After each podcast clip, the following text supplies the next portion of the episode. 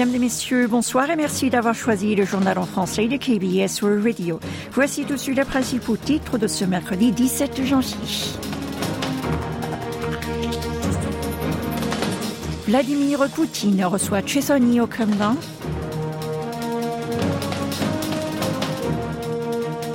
Séoul prend des sanctions contre les navires impliqués dans des activités illégales avec Pyongyang.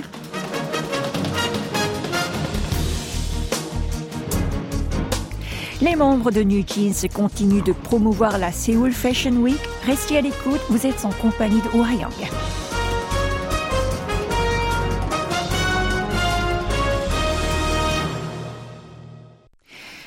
visite en Russie depuis lundi, la ministre nord-coréenne des Affaires étrangères a été reçue hier par le président russe.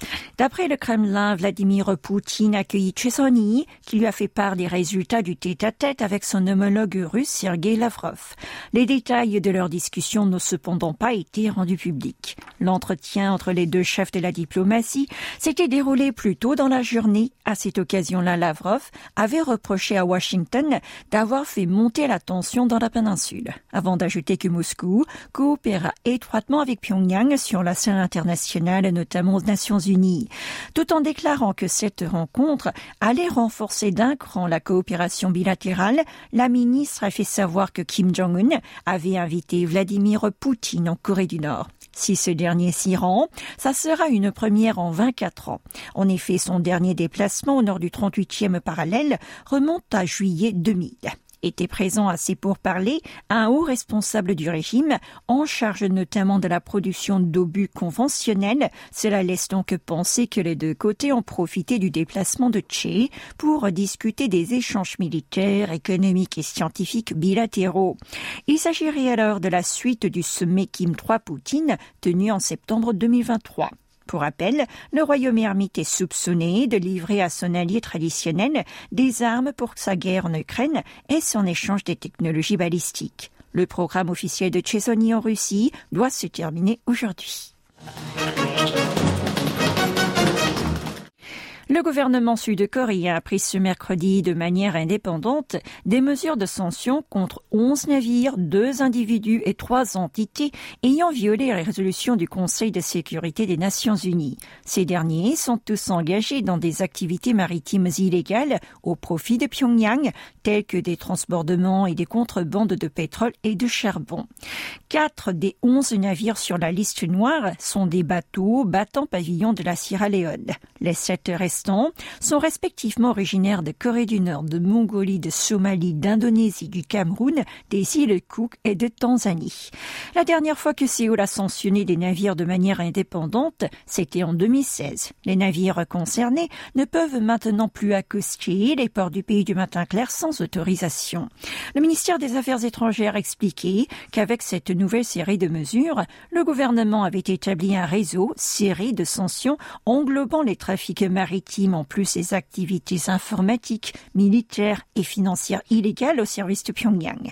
Le Conseil de sécurité de l'ONU avait interdit tout transportement au commerce maritime avec des navires nord-coréens et limité l'importation annuelle de pétrole au royaume ermite à 500 000 barils pour faire face à son développement d'armes. Cependant, annuellement, Pyongyang introduirait 780 000 barils d'or noir selon l'ONU et ces détournements des sanctions maritimes se succèdent.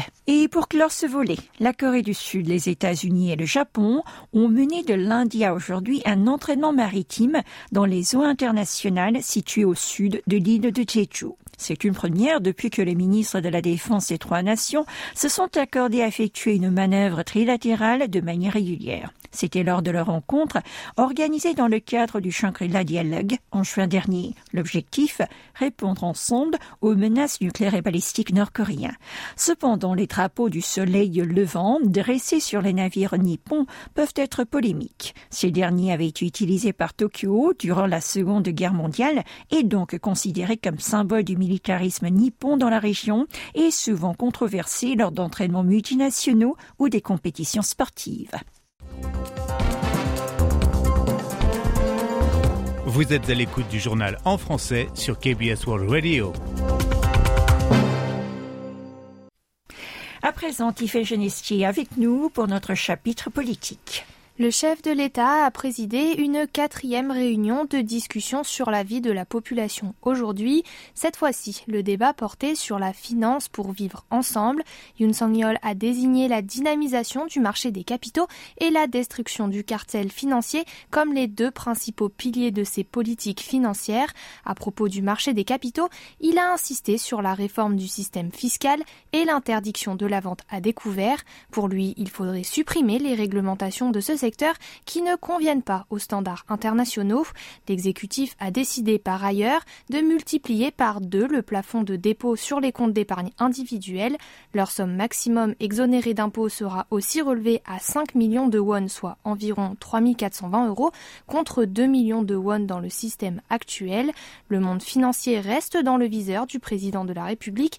Il l'a critiqué, l'accusant de produire facilement des bénéfices grâce à des intérêts trop élevés. Selon lui, leur revenu d'intérêt aurait atteint les 60 000 milliards de won, l'équivalent de 41 milliards d'euros en 2023. Il a donc annoncé qu'un système permettant aux créanciers de remplacer leurs prêts par d'autres serait élargi aux prêts pour le Chonsei. Yoon a aussi souligné que le marché libre devrait se baser sur une compétition juste.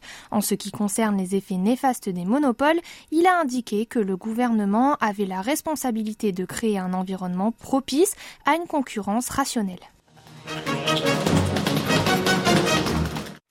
Le chef du Minju Lee Jae-myung est de retour aux affaires aujourd'hui, 15 jours après avoir été victime d'une agression à l'arme blanche lors d'un déplacement à Busan.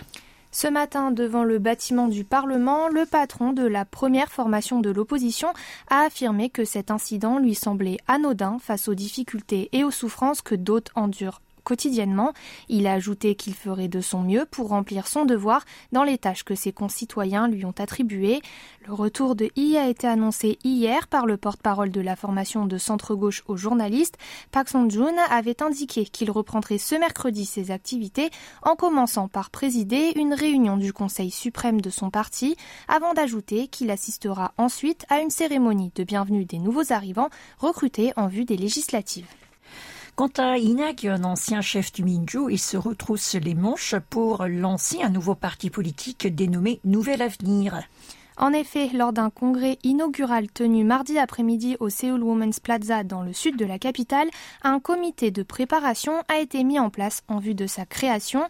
À cette occasion, trois coprésidents ont été élus. L'ancien vice-président de l'Assemblée nationale, Lee Sok-yoon, l'ex-conseiller régional de Gyeonggi, Shin Jong-yeon et l'avocate So Yo-yong.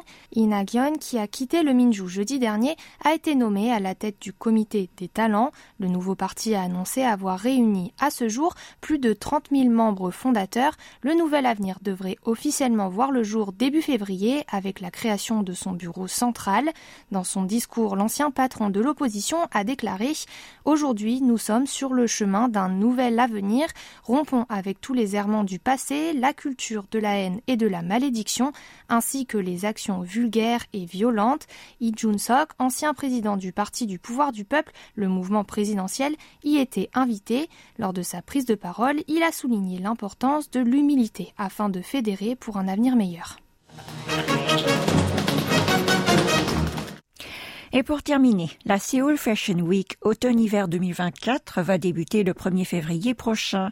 Au programme, les défilés de 21 marques ainsi que des trade shows auxquels 68 marques et plus de 300 acheteurs sud-coréens ou étrangers vont participer. Selon son organisateur, la prochaine édition se tient environ six semaines plus tôt que l'année dernière pour que les médias et les bailleurs accordent plus d'attention à cette semaine de la mode sud-coréenne qu'à celle de Paris, de Milan, de Londres et de New York. Par ailleurs, pour le bonheur des fashion victimes, tout comme des amoureux de la K-pop, ce sont les membres de New Jeans qui jouent le rôle d'ambassadrice de la Seoul Fashion Week.